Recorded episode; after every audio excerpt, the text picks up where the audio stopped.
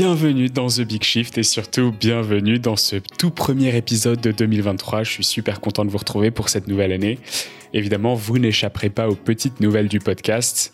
2022, ça a été une année magique pour moi. Vous pouvez d'ailleurs aller retrouver la rétrospective Spotify euh, sur les réseaux sociaux. Euh, avec The Big Shift, j'ai enregistré près de 45 épisodes avec des personnes fabuleuses qui m'ont fait euh, grandir, réfléchir, changer d'avis ou parfois même pas. Et tout ça, euh, c'est grâce à vous, alors merci beaucoup. En 2022, on est passé de 1500 écoutes à plus de 17 000 écoutes par mois. C'est fou, ça représente beaucoup de travail, plus d'une journée de travail par épisode. Et, ces écoutes, c'est ce qui m'a permis d'avoir les premiers sponsors du show. Et ça, c'est vraiment ouf aussi parce que c'est ce qui me permet d'y passer plus de temps. Si c'est pas encore fait, évidemment, je vous invite, s'il vous plaît, à vous abonner au podcast, à activer la cloche de notification pour savoir quand un épisode sort, à aller mettre 5 étoiles sur Apple Podcast et sur Spotify si le podcast vous a plu, et à laisser un petit commentaire sur Apple Podcast si le cœur vous en dit. Là-dessus, je vous souhaite une très belle année. Il y aura euh, un épisode par semaine, euh, j'espère toutes les semaines de l'année euh, pour que vous puissiez en profiter. J'ai l'intention de continuer à apprendre et de continuer à vous faire apprendre si vous le souhaitez. Cet épisode avec Florian, c'est ce qui m'a le plus rapproché de mon quotidien d'entrepreneur avec Ecos, ma société de production de podcasts. C'est tout simple comme concept, mais en fait ça me semble vital. Je vous laisse découvrir la réserve.tech avec lui, mais vous pouvez aussi retrouver l'accès à la communauté directement dans le lien qui est en description de cet épisode. Bonne écoute. Ecos Studio. Bon bah ça y est, c'est l'heure de commencer. C'est parti. Salut Florian, comment ça va? Salut, comment tu vas? Bah ça va super bien. Bon, ça fait déjà 20 minutes qu'on discute euh, de, euh, de, nos sujets, de The Big Shift, de, euh, de la réserve. Mm. Euh, avant de commencer cet épisode, je voudrais savoir bah, pourquoi est-ce que tu es là et quel est ton, ton sentiment vis-à-vis de la, de la crise climatique ou même de la situation actuelle, sans parler de crise? Mm. Bah, déjà, je suis là parce que tu m'as invité et c'est hyper sympa. Euh, mais comment je me sens? Bah, C'est difficile de sentir bien, je pense, vu le désastre écologique euh, actuel.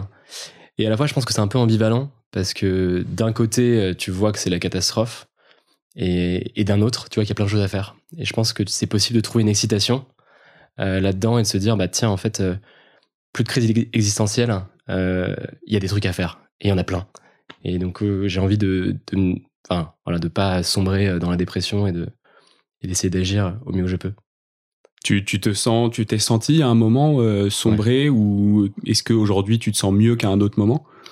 Ouais, mais en fait, c'est marrant parce que j'ai toujours su que c'était un problème, hein, euh, le changement climatique. Et à la fois, je- comme je bosse dans une asso depuis longtemps, bah, j'étais bien avec mon boulot, je savais que voilà, je faisais de mon mieux déjà. Mais le jour vraiment où j'ai ouvert euh, le livre et que j'ai commencé à me renseigner, là, ouais, j'ai eu une phase de down euh, assez forte où je me suis senti ouais, démuni euh, Mm. face à un mur euh, enfin, et, et l'irréversibilité du, du problème. Et c'était dur de, re- de, de retrouver euh, une motivation et de, de retrouver les forces d'agir. Et après, je me suis dit, bah, finalement, certes, ça va être la merde, mais en fait, il y a quand même des gens qui vont être en souffrance. Il y a des gens qui, sont, qui vont prendre plus cher que d'autres. Est-ce que je peux pas faire de mon mieux déjà pour que leur vie soit plus cool? Même si la Terre doit exploser à la fin, enfin, je blague, mais tu vois un peu le truc. Donc, ouais, j'ai eu cette phase de zone. C'était quoi du coup tes ressources quand tu dis euh, j'ai ouvert le grand livre et je me suis rendu les compte? grands livres. les grands livres bon mais Ouais. euh, tu vois on me dit régulièrement euh, j'ai lu les j'ai vu les conférences de Janko Ouais. Est-ce que toi c'était ça ou est-ce que c'était autre chose? Ouais, c'est pas Janko, moi. Moi, c'est Pablo Servigné. Je crois Ouais. qu'on dit Servigné. C'est lui qui m'a.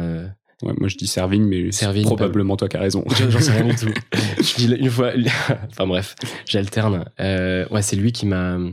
C'est une, une des confs sur la collapsologie euh, qui m'a vraiment euh, fait mal au crâne. Quoi. Enfin, qui m'a qui m'a fait m'enfoncer dans mon canapé en disant Mm. oh là là, oh là là, oh là là. Euh, ok qu'est-ce que t'as Ouais. appris qui t'a qui t'a marqué dans J'aime beaucoup euh, Jean dans cette ici. J'aime beaucoup. euh, ça, c'est- enfin, je pense qu'il est très important parce qu'il communique vachement sur les sur le problème et du coup il y a plein d'oreilles qui l'écoutent. Euh, C'était quoi ta question? La question c'est euh, dans cette conférence, qu'est-ce qui t'a qu'est-ce qui t'a marqué? Quel est le En fait, souvent on a un élément, peut-être un chiffre, euh, Ouais. un truc qui nous a qui nous a fait vriller, euh, qui nous a fait vriller le cerveau, où on se dit attends oui c'est cet élément-là est tellement important qu'il faut que que je le prenne en compte dans ma vie du quotidien. Moi, c'est c'est plus un sentiment global d'irréversibilité. D'irré- D'irréversibilité. C'est ça qui m'a ça m'a mis KO. Enfin, si Mm. tu veux, la démonstration est, est assez mathématique en fait. Euh, il est très rationnel dans son dans son raisonnement et, et ses sources c'est facile de les de les vérifier. Et en fait, il te démontre au fur et à mesure qu'il n'y a rien à faire. Mm. Et ça qui est très violent en fait. Et puis après, tu tu t'écoutes Janko et tu découvres le chiffre. Tu dis ah tiens finalement euh, il y a des portes qui s'ouvrent. Euh, Il y a Aurélien Barreau aussi que j'aime beaucoup, qui est très philosophe et, Mm. et qui donne aussi une autre façon de regarder le truc, de, de- de se positionner, qui est tout aussi dramatique, hein, soyons clairs. Oui, qui, enfin, ils sont tous un peu ca- enfin, catastrophiques, euh, mais je sais pas. Mais, euh, réalistes. Voilà, Ouais. enfin, en tout, en tout cas, très terre à terre sur, euh, et très physique sur la façon dont les choses se déroulent. Ouais, exactement. Et je suis assez sensible à ces raisonnements euh, très rationnels et très démontrés. Et, euh, et donc voilà, donc c'est plus c'est ouais, c'est c'est ce, ce côté, il y a- il n'y a, rien à faire. Il Mm. n'y a plus qu'à regarder le monde brûler. Et tu te Ah sens collapsologiste ou pas? Non, je me sens pas collapso. Je sais pas vraiment ce que je me sens. Mais j'essaie de trouver un optimisme euh, et de me dire, bah, en fait, il y a des choses à faire et je vais agir à mon niveau du mieux que je peux. Et, et en vrai, ça me suffit. Et, euh, et si je peux avoir de l'impact dans mes actions au quotidien et idéalement avoir des actions qui portent un peu plus que, que mon quotidien, bah, c'est génial. Mm. Et je me concentre là-dessus et c'est là que je trouve, enfin, c'est de là que je trouve mon énergie. Ok. Eh ben écoute, puisque les gens ne te connaissent peut-être pas, euh, est-ce que tu peux te présenter? Euh, Tu disais que tu bossais dans une asso. Est-ce que tu peux nous dire ce que c'est? Ouais. Euh, Et puis après, on, par- on parlera de la réserve un peu plus en profondeur. Carrément. Donc, je travaille pour Base Impact. Ouais. Base Impact, c'est une ONG, c'est une asso, du coup, qui a été créée pour créer des services publics citoyens. Donc, le, le, le pari, c'est donc au début, c'était très, on va utiliser la, la donnée et l'intelligence artificielle pour pour régler les problèmes de la société. Et en fait, euh, au fur et à mesure, euh, la data est devenue moins cruciale et on était plus, bah, tiens, il y a des problèmes dans la société. Est-ce qu'on peut pas créer des services publics de l'extérieur du service public euh, pour améliorer les choses? Et donc, on a travaillé typiquement avec, euh, enfin, sur Bob Emploi. Bob Emploi, qui est un, qui est un, un coach automatique, mais très humain, qui permet à des chercheurs d'emploi de créer un plan d'action pour accélérer leur, leur recherche d'emploi. Donc voilà, et on travaille. L'idée, c'est pas de se substituer aux services publics, Mm. mais c'est de, de travailler avec les services publics. Et donc, typiquement, bah, si euh, tu fais la queue, enfin, tu t'inscris à Pôle emploi et en fait, personne peut s'occuper de toi parce qu'il n'y a pas assez de, coach, et bah, tout ce temps-là, tu pourrais utiliser un service qui t'aide à organiser ton temps et pas juste à être dans l'attente que quelqu'un s'occupe de toi. Mm. Donc ça veut dire quoi? Ça veut dire par exemple quelqu'un qui arrive chez Pôle Emploi en fonction de son euh, de sa typologie de demandeur d'emploi, on va lui dire bah voilà ce qu'il faut que tu fasses euh, jour 1, jour 2, jour 3 ou euh, voilà les documents qu'il faut que tu remplisses, voilà les critères qu'il faut que tu respectes pour avoir le droit à tes allocations, comme c'est quoi? Non, c'est pas vraiment ça. C'est si tu un chercheur d'emploi, donc là par exemple, on vient de finir un pilote avec, avec les UK, sur le pôle emploi UK qui s'appelle DWP. Et, euh, et là, l'idée, c'est de se dire, bah, tu as des chercheurs d'emploi qui ne savent pas quoi faire et qui répètent des actions qui sont pas forcément utiles dans leur recherche d'emploi. Mm. Donc, t'imagines quelqu'un qui va refaire 50 fois sa lettre de motivation ou 50 fois son CV.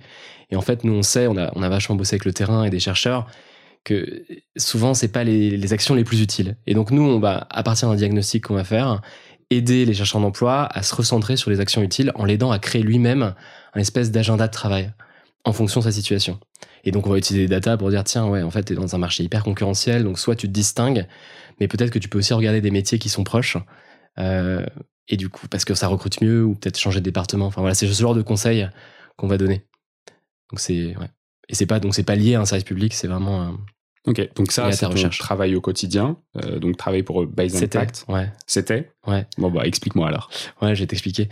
Donc avant on crée des services publics citoyens, on a créé Bob, on a créé un Netflix pour découvrir des carrières pour aider des, des adultes et des jeunes euh, en reconversion professionnelle à trouver des métiers qui recrutent. Et puis ensuite, il y a eu le- la crise du Covid. Et ça, ça a vraiment changé la donne. Et c'est ce qui a donné naissance à la réserve. Mais je vais te raconter. Euh, arrive le Covid, et tu te souviens forcément euh, de la pandémie. Tu as eu euh, les pouvoirs publics qui se sont mis un peu en branle-bas de combat et qui ont essayé d'être sur tous les fronts. Donc, ils ont amené plein de vaccins, ouvert des centres de vaccination un peu partout. Mais en fait, il y avait plein de trous dans la raquette. Typiquement, bah, tu avais des vaccins dispo, mais c'était hyper dur de prendre rendez-vous pour, pour se faire vacciner. Tu te rappelles peut-être qu'il y avait plein de données un peu Mm. disséminées partout, mais en fait, tu n'avais pas d'endroit où. Voilà. Tu vois peut-être où je veux en venir. Il y avait un autre problème aussi, ce qui est le problème qu'on a essayé de régler, c'est que tu avais des, des brigades de l'assurance maladie qui étaient chargées d'appeler toutes les personnes testées positives pour retracer leur cas contact. Et en fait, dès qu'il y avait une vague, ils pouvaient pas appeler tout le monde, et du coup, beaucoup de gens euh, restaient euh, sans nouvelles, hein, et Mm. beaucoup de cas contacts n'étaient pas prévenus. Bon, et là, il y a un truc complètement dingue qui s'est passé. c'est que tu as eu des initiatives citoyennes qui ont changé la donne. Donc tu as eu euh, Covid List et Vidmados qui ont vraiment facilité l'accès au vaccin en créant des listes d'attente typiquement. Et qui n'étaient pas du tout de, de, de l'État ou de start-up d'État? Qui était vraiment euh, donc complètement citoyen, c'est-à-dire des projets bénévoles à côté, juste des gens qui se sont dit dans leur salon tiens je vais faire un truc là-dessus et je vais le filer. Exactement. Ok. Mais Martin Daniel c'est exactement ça. Il dit attends c'est bizarre on peut pas prendre rendez-vous, je vais créer euh, euh, une liste d'attente, un vieux formulaire, je vais faire un tweet et en fait paf ça prend quoi. Et d'un coup il y a des millions d'utilisateurs qui viennent prendre rendez-vous en disant bah moi je veux être prévenu quand quand il y a une dose disponible et du coup tu as des doses qui sont pas gâchées. Donc c'est dingue, t'as Guillaume Rosier qui était lui en stage et qui, qui, qui juste qui dit bah il y a aucun endroit pour pour pour suivre l'épidémie, je vais créer un Covid tracker. Et ça change la donne en fait. Et nous de notre côté, et c'est là en fait qu'il y a un truc qui a changé, c'est qu'on a créé briser la chaîne. Donc briser la chaîne, c'est un outil hyper simple qui permettait de lorsque tu es testé positif au Covid, de comprendre lorsque tu étais contagieux, ce qui n'était pas évident à l'époque, mm. et ensuite on, ça t'aidait à travers un petit questionnaire à lister toutes les personnes que tu avais croisées, à travers des, des questions très simples. Et ça, l'assurance maladie l'a utilisé en amont de l'appel dont je t'ai parlé tout à l'heure. C'était un SMS qui était envoyé, les gens étaient invités à lister leurs cas contacts, et ensuite ils les appelaient. On a fait économiser 10 minutes par appel, soit 24,7 ans de temps d'appel à l'assurance maladie. Avec un questionnaire. Un, petit questionnaire. un outil hyper simple. Je grossis le trait, mais c'était un outil simple qu'on a fait en, trois semaines, un mois. Mm. Et là, on s'est dit, attends, c'est fou. Il euh, y a quelque chose à faire. Et si tu essaies de généraliser ça, tu dis qu'en période de crise, il y aura toujours des trous dans la raquette. L'État aura une action très macro, mais derrière, il y a plein de, problèmes qui restent à régler. Et les citoyens, il y a une espèce de force qui est non exploitée, qui est un peu exploitée, qui, peut combler ces trous dans la raquette en créant des réponses euh, citoyennes euh, à ces problèmes. Et du coup, on a créé la réserve Pointec. Et la réserve Pointec, c'est ça, l'ambition, c'est démultiplier ces initiatives citoyennes en période de crise. Et je peux t'expliquer comment ça marche si tu veux. Bah avec grand plaisir. Je trouve ça super intéressant comme modèle. On en reparlera juste après. Mais continue, continue d'expliquer. Je t'explique tout. Donc l'idée, c'est euh, le problème quand tu es euh, citoyen et que tu as envie d'agir, c'est que tu sais pas toujours sur quoi. Donc mm. nous, on, fait une veille à Base Impact, on fait une veille prospective pour essayer de comprendre et identifier les trous dans la raquette. On va parler à des experts, on va parler euh, au pouvoir public, on va essayer de comprendre un peu quels sont les signaux faibles. Donc là, on parle santé, on parle organisation, on parle environnement. On parle crise énergétique, Crise énergétique en ce moment, ouais. Exactement, je t'en, parlerai après. Et, et donc on fait cette veille, on essaye de, de, de créer des défis à partir des, des, des urgences qu'on qu'on identifie. Et ensuite, on a une communauté qu'on appelle la réserve, qui est une communauté de réservistes. Et finalement, c'est des gens comme toi et moi qui ont envie de s'engager. Dev, marketing, bizdev, euh, design, ce que tu veux. Enfin, tant que tu as des compétences et un peu de temps, on soumet ces défis à cette communauté de réservistes, à la réserve. Et ensuite, on identifie des porteurs de projets qui sont prêts à, à se dire, bah attends, moi j'y vais. Un ou deux ou trois porteurs de projets. Une fois qu'il y a ces porteurs de projets, on a créé un programme d'incubation qui est basé sur en fait 7 euh, ans d'expérience à créer des produits avec le pouvoir public, ce qui est un peu différent. Mm. Et on va les accompagner hyper vite pour qu'en 3 semaines, un mois, on arrive à sortir un MVP, donc un premier pro, une première réponse au problème identifié. Vous êtes une agence de gros hacking en fait. C'est un peu ça. C'est un peu ça. On est un incubateur euh, d'initiatives citoyennes en cas de crise. C'est un peu comme ça que je, je le dirais et qui, qui repose du coup, du coup, sur cette communauté. Et puis une fois que les, les MVP sortent ou les produits sortent, et ben là l'idée ça va être le MVP juste c'est minimum viable product. En gros c'est la première version qui est euh, la version brouillonne mais fonctionnelle d'un projet. Exactement. T'as as très bien expliqué ça. Et du coup euh, et du coup une fois que le MVP donc ce fameux petit prototype qui règle le problème de, de la manière la plus simple possible est sorti, là on va essayer d'ouvrir tous les canaux de distribution associatif, euh, pouvoir public, pour essayer de le faire connaître et, et peut-être euh, d'avoir de l'impact euh, après. Voilà, du coup, c'est ça la réserve. Ok, excellent. Et ça me pose une question du coup parce que on a parlé beaucoup dans les épisodes précédents avec avec Cécile Renoir, avec avec André Prieto et, et Raphaël Mavigné. On a parlé des modèles économiques, on a parlé de en fait avec Florian Bourguignon aussi d'ailleurs sur la nécessité en fait pour un projet d'être rentable, pour mmh. exister. Et euh, tu soutiens exactement le contraire en fait avec cette initiative où euh, bah, le plus rapide on va, euh, le plus vite on va, le et, et le plus facile et au plus facile, le mieux ça marche. Mais du coup, il n'y a pas le temps de créer des business models. Alors j'aimerais savoir comment est-ce qu'on concilie ces choses-là, comment est-ce qu'on arrive à pérenniser ces, ces projets? Parce que bon, une fois qu'on a eu ces trois premières semaines de MVP, et qu'on arrive à mettre en place, après derrière, bah, il faut quand même essayer de mettre à l'échelle ces solutions, il faut quand même essayer de les euh, pérenniser, de les rendre un peu plus fiables, un peu plus stables. Mmh. Et ça, comment est-ce que ça marche quand, quand on peut pas se rémunérer dessus? Ouais, il y a plein de questions dans- en une. Mais euh, bon, déjà, ce qui est intéressant, c'est que les projets n'ont pas forcément vocation à durer euh, tout un temps. Euh, ils peuvent être très concentrés sur une période précise. Par exemple, si on avait fait un projet sur les incendies, en fait, euh, quand il y a plus d'incendies, bah, il y a peut-être plus besoin de ce projet euh, tout de suite. Mm. Euh, la communauté a un rôle à jouer aussi là-dedans, dans euh, maintenir le projet, parce qu'en fait, ces porteurs de projets citoyens, ces réservistes qui maintiennent ces projets, bah, ils le font sur leur temps libre, donc ils sont pas rémunérés non plus. Mais en fait, si tu as une communauté de 50, 100, 200, 1000 personnes, bah, en fait, les, les projets peuvent vivre et avancer à leur rythme. Bon, la question du business model. hein. Alors là, c'est un peu, c'est un peu différent. C'est que je pense que on est assez convaincu à Base Impact que c'est très très difficile déjà d'avoir de, l'impact euh, avec un produit. C'est hyper hyper difficile. Et du coup, si tu commences à te poser la question du business model, en fait, tu rajoutes une contrainte monstrueuse. Tu fais un outil, par exemple, pour les gens en précarité énergétique qui ont froid l'hiver, pour, euh, je sais pas moi, leur distribuer, par exemple, des, des produits contre le froid. Bon, bah, si tu commences à réfléchir à un business model, que, enfin, d'un coup, euh, le problème devient monstrueux, quoi. Et c'est souvent un peu antinomique avec euh, les gens que tu essayes d'aider. Mm. Par demander de payer, enfin, voilà, t'as compris. Oui, mais après, du coup, un, pro- un projet qui est pas forcément rentable euh, day one, Ouais. euh, tu peux aussi avoir des soucis pour le financer et du coup ne pas qui, ne, qui ne voit jamais le jour non plus. tu vois. Ouais, t'as complètement raison. Donc c'est pour ça que nous on a vraiment déconnecté les deux. Euh, Base Impact, euh, alors on sait pas si simple. Avant on était financé par les produits concrets qu'on faisait. Donc Mm. typiquement Bob Emploi, un produit pour lutter contre le chômage. C'était assez simple de trouver de la philanthropie. Enfin assez simple.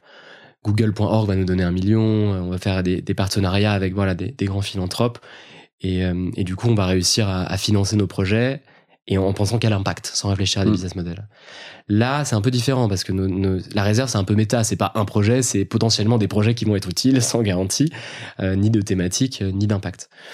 Euh, et du coup, là-dessus, on est en train de, on n'a pas encore craqué le truc, Mm. mais on est en train de réfléchir à comment financer, voilà, ce- cette espèce de, de, de dispositif euh, citoyen pour régler des problèmes, de, enfin pour euh, apporter des réponses en cas de crise. Et, euh, et donc, on a déjà Google et la Caisse des dépôts qui nous, qui nous soutiennent, mais du coup, des- les tickets sont, ouais. sont plus petits. Et donc, ça, ça nous permet donc de vivre, mais on est une petite équipe, on n'est que quatre. Euh, et ça nous permet aussi de financer tous les frais qui sont propres au projet qu'on va sortir. Donc, typiquement, si tu es réserviste et que tu bosses sur un projet, tous les coûts sont couverts par Base Impact. Ouais, c'est ça. Donc euh, là, euh, sur ce genre d'application, on va parler de serveurs, on va parler d'hébergement, on va Ouais. parler euh, de ressources humaines. de ressources humaines aussi. ouais. de ressources humaines. On va parler peut-être de- d'envoyer des milliers de SMS si jamais ça s'y prête. Et, et voilà. Et tous ces coûts sont, sont complètement pris en charge. Même les coûts de distribution, Mm. créer une ads pour avoir tes premiers utilisateurs au début, tout ça on le fait. Après, vu qu'on est une ONG, on va avoir des- la gratuité sur certains services. Typiquement Google, on va avoir des ads. euh, Amazon, on va avoir des trucs de serveurs, enfin des, des crédits serveurs. euh, voilà. Mais euh, c'est l'intérêt. On veut enlever toutes ces contraintes justement aux entrepreneurs citoyens qui ont envie de s'engager. Est-ce que du coup, tu penses que c'est un modèle qui a vocation à se développer? Est-ce que vous avez du mal à recruter des gens? Est-ce que vous êtes déjà nombreux en fait Est-ce que vous avez beaucoup de réservistes? Est-ce qu'il y a énormément de demandes? Euh, Est-ce que quand vous faites vos veilles, il y a tellement de trous dans la raquette qu'en fait vous savez juste pas où donner de la tête ou c'est plutôt difficile de trouver les projets sur lesquels se concentrer? Ça marche comment? Ouais. euh, bon, côté réserviste, il n'y a aucun problème. Alors, le nombre de gens qui ont envie d'avoir de l'impact aujourd'hui, mais c'est hallucinant. Je veux dire, on a fait un post euh, pour annoncer le lancement de la réserve. On a eu 250 réservistes qui ont rejoint les semaines qu'on suivi. Donc, c'est c'est délirant, en fait. Tout le monde a envie d'avoir de l'impact. Après, parmi cette masse de réservistes, bah, évidemment, as- il y en a quelques-uns selon leur dispo et leurs compétences qui vont se chauffer sur, euh, sur un projet. Et c'est tout nouveau, hein, la réserve, ça a trois semaines, je crois. Enfin, on l'a lancé il y a trois Ouais, semaines, ouais. donc c'est c'est tout jeune. Bah, C'est suite à ce poste-là qu'on a discuté. C'est effectivement. ça, Ouais. exactement. Donc voilà. Après, sur les, alors les crises, il y en a tout le temps, les urgences, il y en a tout le temps. Mais alors après, euh, trouver les bons trous dans la raquette, c'est pas si simple. Enfin, ça nécessite quand même euh, un, un gros cadrage. Là, typiquement sur la crise énergétique, euh, il y a plein de problèmes, mais il y en a, sont pas tous faciles à résoudre. Typiquement, on avait commencé à identifier un problème sur le, les pics de consommation qui risquent de, créer des, enfin de, générer des délestages, des coupures de courant. Et là-dessus, euh, on s'est dit comment on peut faire pour faire baisser massivement la consommation à des. Bon, bah, on n'a pas trouvé, enfin, on n'a même pas trouvé d'idée euh, sur ce sujet-là. En revanche, on, en a trouvé, enfin, on a trouvé d'autres idées. Mais je, bah, je peux t'en parler si tu veux. Ok, mais juste avant ça, dis-moi. euh, pour rester un peu sur la partie macro, Oui, euh, macro. Je, me fais, je me fais complètement l'avocat du diable. On n'est peut-être pas là encore, mais euh, est-ce qu'il y a un risque, tu vois, si vous- en fait vous bossez avec des institutions publiques, vous bossez peut-être avec l'État, qui vont vous dire bah là on a un souci. Ouais. En fait, au fur et à mesure, vous allez juste devenir euh, peut-être un, un cabinet de conseil gratuit où on va vous dire, Eh, on a un petit trou dans la raquette ici, est-ce que vous pouvez nous mettre quatre ou cinq réservistes sur le sujet pour qu'ils nous trouvent une petite, une petite solution là-dessus Et puis on, on voit après dans deux semaines et finalement euh, euh, où on vous, euh, on vous utilise en fait sur des, sur des projets sur lesquels vous n'êtes pas forcément là, là où il faudrait. Quoi. Ouais, ouais, non, mais c'est. T'as raison de, de poser la question. Nous, on se focus sur les crises, les choses qui nécessitent de se mobiliser très vite Mm. et très fort pour avoir une créativité citoyenne, pouvoir un peu franchir des lignes jaunes que l'État peut pas se permettre, ou avoir cette vélocité, en fait. Donc là-dessus, en fait, déjà, si tu dis, bah non, nous, on se concentre que sur des urgences, que sur euh, euh, des, des thématiques où il y a un impact à la clé qui est clair, qui est lié à. et que vous ne pouvez pas faire, bah, déjà, tu, tu minimises le nombre Mm. de. Voilà. Et puis après, bon, bah, si les projets sont chiants, bah, en fait, les réservistes n'auront pas envie de le faire. Donc, en fait, tu règles aussi le problème comme ça, quoi. Donc voilà. Non, je suis pas trop inquiet. Je pense qu'il y aura suffisamment d'urgence euh, et de trous dans la raquette. euh, cool on, à a, régler. on, a, on a suffisamment parlé de business model. Euh, fondamentalement, l'idée me plaît beaucoup et, et si j'avais des compétences techniques comme ça, je serais réserviste déjà. Donc, Attends, tu fais des podcasts, tu peux complètement euh, rejoindre la réserve, hein, n'hésite pas. euh, c'est vrai? Mais oui, bien sûr. Il suffit vraiment, il n'y a pas de. C'est pas que tech, c'est pas, c'est vraiment n'importe quel type de personne. Tu fais de la RP ou t'es, ou t'as des followers sur Instagram, bah en fait tu fais une story, tu peux changer la donne quoi. Non non, tu peux. Là, la pour, pour n'importe quel auditeur, ce serait quoi la. Si tu aurais besoin de quel type de, de, de personnes, de quel type de compétences, euh, Ouais. s'il y en a qui sont intéressés pour rejoindre N'importe la quelle, n'importe quelle compétence, n'importe quelle personne qui a du temps à dépenser et juste envie de dépenser, euh, voilà, un peu d'énergie ou juste un peu de, de matière grise euh, sur des sujets. Une idée, ça suffit quoi. Chaque heure compte en fait dans les projets comme ça. Donc il n'y a pas de, y a pas de filtre à l'entrée euh, si ce n'est euh, être motivé et avoir envie de, d'avoir de l'impact sur des projets cool. Il faut aller sur lareserve.tech du coup. C'est le moment Ouais. pub. Et donc là, vous avez quoi? Vous avez un formulaire, euh, on s'inscrit et puis euh, on est rappelé derrière par euh, quelqu'un qui nous onboard ou... Non, c'est plus simple. C'est donc t'as un petit formulaire euh, et ensuite tu reçois un lien qui t'emmène sur le Slack. Et sur le Slack, t'arrives et t'as une communauté, euh, t'as un endroit où t'as t'as une annonce de défi. Donc t'as des petites vidéos qui disent bah voilà, on a tel problème, on cherche des réservistes. Et puis après t'as des gens qui nous disent moi je suis chaud. Ok. Et Ça donc les défis bien. viennent de vous quatre Ou est-ce qu'ils viennent d'autres personnes aussi de la, de la réserve? Ils, pour- ils pourront venir d'autres personnes. On est encore en train de mettre les choses en place, mais on a vraiment besoin euh, d'énergie aussi sur le cadrage de défis et l'identification des, des problèmes. Mhm. Donc ouais, ça vient de, ça viendra bientôt de, de toutes parts. Ok, donc on a bien répondu à la partie comment est-ce qu'on peut participer. Euh, si on revient un peu sur la partie écologie, donc tu me parlais de la crise énergétique juste avant, Ouais. des, des, des possibilités d'y répondre et des trous dans la raquette que vous avez, euh, que vous avez euh, euh, trouvé. Euh, Qu'est-ce Ouais. que c'est? Comment et comment on y fait face? Ouais, bah écoute, le, le, le projet inaugural euh, qui a créé la réserve, en fait, parce que la réserve n'existait pas, c'est euh, ça s'est fixé. Donc le trou dans la raquette, c'est qu'on est en pleine crise énergétique. Et donc, il y a une nécessité encore plus urgente que de- d'habitude de, de, de diminuer sa consommation d'énergie. Et là-dessus, euh, en fouillant et en faisant de la recherche, on découvre que l'éclairage nocturne des commerces et des bureaux, ça représente 250 000 tonnes de CO2 par an, Mm. donc la consommation d'une ville comme Marseille, et qu'en plus c'est illégal depuis 10 ans. C'est quand même dingue. On dit, attends, c'est fou. Euh, autant de consommation qui pourrait vraiment être économisée maintenant, d'autant plus. Euh, et pourtant, c'est pas, voilà, la loi n'est pas appliquée. Et quand on parle à des associations, on se rend compte qu'en fait, bah, les- la police a peut-être d'autres choses à faire que de patrouiller la nuit et le Mm. lendemain de dire voilà une amende, euh, voilà. Bon. Et du coup, on s'est demandé- posé la question s'il n'y avait pas un moyen euh, d'apporter une réponse à ce problème. Et donc, euh, j'ai rencontré Arjo, est un, qui est un ami à moi qui est entrepreneur. Je lui parle de cette idée. Dont je vais parler dans deux secondes. Et lui il me dit c'est parti, euh, je vais être le premier réserviste, euh, je me lance sur le sujet. En plus, il croit vachement Donc c'était le lancement de la réserve. Ce, le lancement de la réserve. Le premier réserviste, Arjo, euh, si tu nous entends, Arjo Shahada. Et du coup, on s'y met, on commence à interviewer des, des commerces et, et des enseignes qui laissaient leur vitrine allumée en demandant mais pourquoi vous le faites? Est-ce que vous êtes conscient de la crise énergétique, etc. Et en fait, on découvre, donc certains disent, non mais vous avez raison, je vais éteindre la lumière. Donc on dit, attends, c'est dingue quand même. D'autres nous disent, de demander. Si j'ai demandé, tu vois. D'autres nous disent, euh, d'autres nous disent, euh, bah moi, je suis complètement d'accord avec vous, mais en fait, euh, mon boss, il s'en fout, c'est pas moi qui gère ça. et il y en a même un qui nous dit, bah en vrai, si vous mettez un petit commentaire sur Google en demandant d'éteindre la lumière, moi je suis sûr que mon boss, il, va le voir et puis il va, il va s'engager à le faire. Et on dit, attends, c'est génial. En fait, si tu si tu arrives à, passer à l'échelle ce dialogue hyper bienveillant, et eh bah, tu peux faire éteindre les vitrines. Et on l'a testé. Donc, on a écrit des commentaires Google. Au début, on mettait une étoile, machin. Puis en fait, on a réalisé qu'en fait, en mettant quatre étoiles, ça marchait aussi. Euh, et en disant bonjour monsieur ou bonjour cher commerçant, commerçante. Pouvez-vous éteindre la lumière la nuit? Vous savez, on est en pleine crise énergétique, on a besoin de faire des économies. Et en plus, vous ferez aussi des économies de facture. Et ça marche. Et du coup, on a créé lightsoft.fr. Euh, donc lightsoft.fr, c'est ça, c'est un, outil qui permet de sensibiliser des commerces à éteindre leur vitrine dès la fermeture. Euh, donc pour diminuer les enfin, euh, éviter les coupures idéalement, mais en tout cas faire des économies d'énergie. Et donc tu as trois moyens de le faire. Soit on propose d'appeler le commerce en donnant un script, téléphonique, soit on propose de le faire sur Google Maps. Et dans ce cas, tu as un message préécrit que tu peux copier-coller. Ok, donc ça, c'est n'importe quel réserviste qui va sur le truc, qui prend son téléphone et qui appelle. Et alors ça c'est le troisième. Donc celui-là c'est n'importe quel citoyen, n'importe quelle personne aujourd'hui peut utiliser Lightsoft.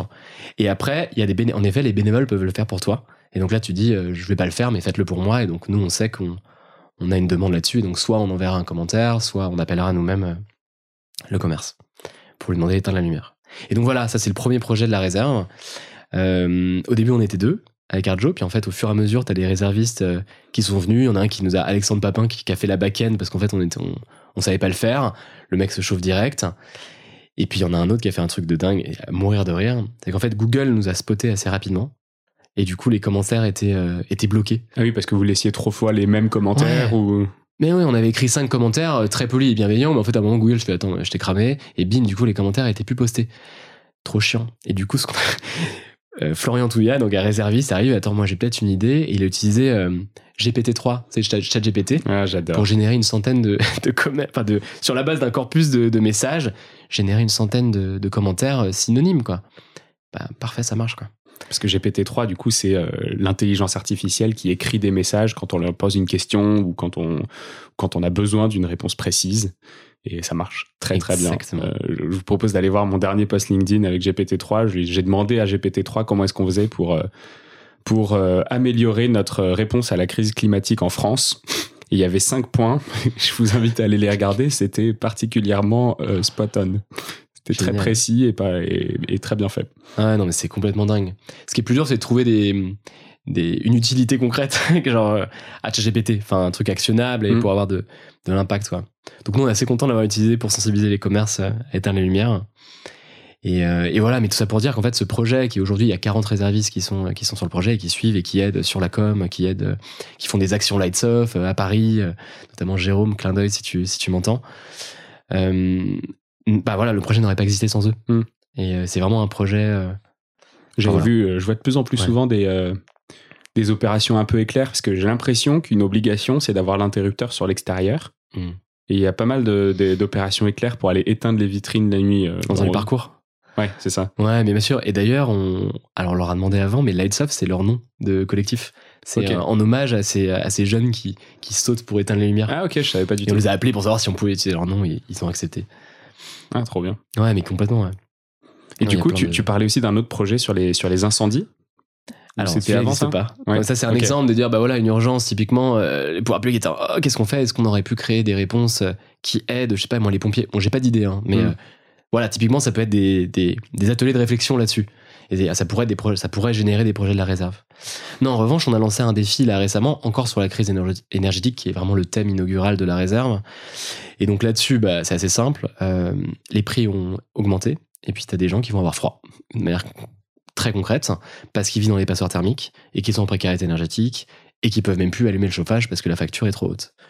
Et du coup, l'idée, c'est de se dire, bah tiens, t'as les gens qui ont froid, et d'un autre côté, t'as des dispositifs qui peuvent vraiment changer la donne et te faire gagner quelques degrés. Typiquement, un boudin de porte, ça paraît bête, mais ça peut varier entre 1 et 2 degrés en chaleur ressentie. Et ça, 1 degré, c'est 7% de consommation. Mm. Et du coup, bah, si tu peux distribuer, alors ça coûte cher un, un boudin de porte, ça coûte 20-30 euh, euros, et ça, ça peut être bloquant pour des gens en précarité énergétique.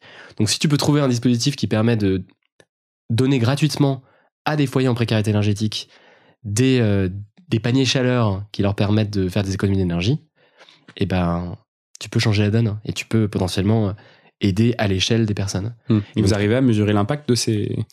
Ouais, bah en fait, l'impact est assez simple. C'est que si euh, tu as des gens en précarité énergétique qui ont froid et que tu leur distribues des boudins de porte et que ça, effectivement, augmente de 1 ou 2 degrés, bah, tu peux déjà compter les degrés que tu as fait gagner à des gens et même compter euh, l'économie de facture euh, qui a généré, quoi. Tu vois, pour le coup, là, c'est hyper, hyper straightforward. Et, et, donc, on a lancé ce, ce projet. Donc, ça, l'idée, c'est de le faire en partenariat avec typiquement des distributeurs type Leroy Merlin ou Bricorama mmh. qui pourraient fournir ces, ces paniers chaleur et des distributeurs type Abbé Pierre enfin des, des assos euh, ou Emmaüs qui pourraient nous aider à, à, à entrer en contact avec les gens en précarité et, euh, et leur apporter peut-être les paniers quoi. Donc on vient de le lancer, donc il y a tout, il y a plein de questions en suspens, mais on a déjà quatre porteurs de projets qui sont qui sont lancés. T'as Grégoire, Quentin, Marion et Mélanie. Et on a lancé le projet là en début de semaine. Et il y a 21 personnes qui ont dit Moi, je suis chaud, j'ai envie d'aider. Je suis dev, je fais de la com, je fais du product, je fais de l'UX, je fais du design. Ou juste, je connais les précarités énergétiques et j'ai trop envie d'aider. Et voilà, et c'est parti quoi. C'est top, j'adore. Je, pense que je ferai un tour sur Slack euh, dans, les, prochains jours euh, pour regarder un peu comment ça se passe. Trop cool. Vous avez d'autres projets là, euh, des, d'autres sujets hors crise énergétique qui s'approchent du thème écologique ou, ou bon, pour l'hiver aussi Ouais, on en a d'autres, mais bon, pour l'instant on est vraiment sur la crise énergétique. Ouais. Euh, gros sujet en ce moment. Ouais, c'est un gros sujet. Puis c'est vachement. En fait, c'est dur de cadrer les défis, de comprendre les enjeux, les mécanismes. C'est beaucoup, beaucoup de travail. Et nous, on a Valentine qui, qui bosse énormément là-dessus chez nous. Euh, mais voilà, c'est un, un, boulot de dingue. Après, on a d'autres idées évidemment. Donc, il y a la sécheresse qui est un énorme problème, euh, la qualité de l'eau euh, dans certaines régions en France euh, qui être un problème. En fait, voilà. Enfin, euh, il y en a, il y en aura tout le temps des problèmes. Il y en a, il y en a partout. Et l'idée, c'est de les prioriser. Et en fait, ce qui est intéressant, c'est que là, la crise énergétique, il y a aussi beaucoup de les pouvoirs publics sont en action en ce moment sur cette thématique. Et du coup, on peut bénéficier aussi d'une distribution plus facile. Tu vois, si on aide un mécanisme, par exemple, là, on a une autre idée, c'est qu'il va y avoir des délestages, euh, très probablement, peut-être pas en janvier, mais peut-être en février. Et du coup, tu as peut-être des personnes qui vont souffrir de ces délestages. Des personnes mm. euh, vulnérables, des personnes âgées, des personnes avec des enfants en bas âge. Est-ce que tu pourrais créer un espèce de mouvement de solidarité ou des gens qui disent, bah, moi, je vais aller voir euh, ma voisine euh, qui est un peu âgée. Bah, voilà, typiquement, ça, ça pourrait être un projet de réserviste qui pourrait être soutenu par l'État qui met, enfin, qui lui-même met en place des, des mécanismes, des gens qui vont patrouiller pour, pour créer enfin, tu vois, pour amener un sentiment de sécurité ou, donc voilà, enfin, tout ça pour dire que mm. c'est aussi bénéfique d'être dans l'actualité et dans, dans une. Ouais, t'as compris. Ouais, ouais, mais comment vous vous intégrez du coup? Parce que la plupart de ces projets sont quand même des projets d'intérêt général, euh, euh, presque à vision euh, de, santé publique. Comment est-ce que vous vous intégrez à chaque fois sur ces, sur ces sujets? Est-ce que vous avez déjà prévu Comment est-ce que vous allez, par exemple, là tu dis, pour les sujets d'énergie, aller voir les voisins qui, qui ont des coupures ou qui sont plus, plus dépendants? Comment est-ce que vous avez prévu de vous intégrer avec le public sur ces, sur ces thématiques-là pour réussir à leur faire prendre de l'ampleur? Avec les pouvoirs publics? Hmm. bah, En fait, ce qui est bien, c'est que ça fait très longtemps qu'on bosse avec eux, donc ils nous aiment bien. Euh, et, et, donc, on, on a, euh, on, arrive à, avoir leur, leur attention euh, sur ces sujets-là et leur dire tiens, regardez, on a créé ça, est-ce que c'est est -ce c'est malin? Et souvent, on essaye de les créer aussi avec eux. On va parler avec le SIG, le service de communication du gouvernement, pour essayer de voir un peu leur communication, si on peut pas leur, les aider à certains endroits euh, donc voilà, l'idée c'est aussi de, construire les défis avec eux pour que derrière ils puissent nous dire bah moi je soutiens ça, je partage, j'en parle. Voilà. C'est un peu comme ça qu'on fait. Ok. Est-ce qu'il y a un autre sujet que tu as envie d'aborder euh, qu'on n'a pas qu'on n'a pas abordé depuis le début là? Ouais, t'en as plein. Euh, t'as as les étudiants qui font la queue pour pour des paniers repas ou qui, qui, qui vont qui vont crever de froid cet hiver. Enfin voilà, là c'est un sujet hyper important et et potentiellement, il y, y, a des choses à faire aussi. C'est le premier qui me vient comme ça, mais en fait. Euh, il y en a tellement que tu sais plus où donner de la tête. on va faire un appel aux auditeurs de The Big Shift euh, pour les, euh, pour les 4000 qui vont écouter cet épisode dans les premières semaines où il sort. N'hésitez pas, si vous avez identifié des trous dans la raquette, il y, y, a un Slack sur lequel on vous attend apparemment pour que vous puissiez aller donner un petit coup de main. Donnez-nous des idées. La réserve.tech. Tout attaché. Bon, bah écoute, trop cool. On approche de la fin. Euh, on a déjà dit comment est-ce qu'on pouvait participer à la, à réserve. Donc à partir de là, maintenant, il vous reste plus qu'à agir. Euh, c'était un épisode un peu plus court que d'habitude, mais qui sera bien dans l'action. Euh, donc là, vous avez, vraiment une chose à faire en sortant de cet épisode. Donc, faites-le. Allez peut-être même juste voir ce que c'est que lightsoft.fr si, si ça vous paraît trop gros d'aller voir la réserve.tech. mais, mais faites l'un des deux. On vous mettra tous les liens en, en description comme d'habitude. Trop cool. Bah écoute, merci beaucoup Florian. Mais non, mais je t'en prie. C'est très inspirant pour un discours de collapsologue. Donc, euh, j'ai pas dit que j'étais collapso. Moment, j'ai dit ça. en tout cas, pour tes pour tes euh, euh, tes références en matière d'écologie et de et de société. Top. Écoute, un plaisir quand tu veux. Salut, ciao. À plus. C'est la fin de cet épisode de The Big Shift. J'espère qu'il vous a plu et que vous en avez retiré quelque chose pour votre vie quotidienne. C'est ça le plus important. C'est beaucoup plus simple de parler du sujet sensible de l'environnement quand ses amis ou sa famille sont vraiment informés. Alors partagez le plus possible The Big Shift, ça aidera tout le monde. Et si vous avez des questions, des sujets que vous souhaitez qu'on aborde, des invités que vous voulez entendre, ou tout simplement que vous voulez qu'on discute de cet épisode, envoyez-moi un message sur LinkedIn. The Big Shift est produit par Echoes Studio. Si vous avez un projet audio, contactez-nous sur www.echoes.studio. Merci d'avoir écouté jusqu'au bout. Je vous retrouve très bientôt pour un nouvel épisode.